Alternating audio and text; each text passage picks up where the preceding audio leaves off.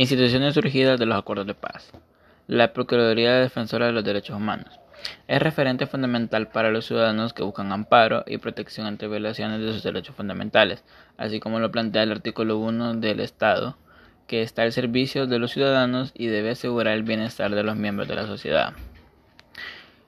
El Tribunal Supremo Electoral se creó con la máxima autoridad en el ambiente administrativo y jurisdiccional con sus funciones de elecciones de presidente y vicepresidente, diputados de la Asamblea Legislativa y diputados del Parlamento.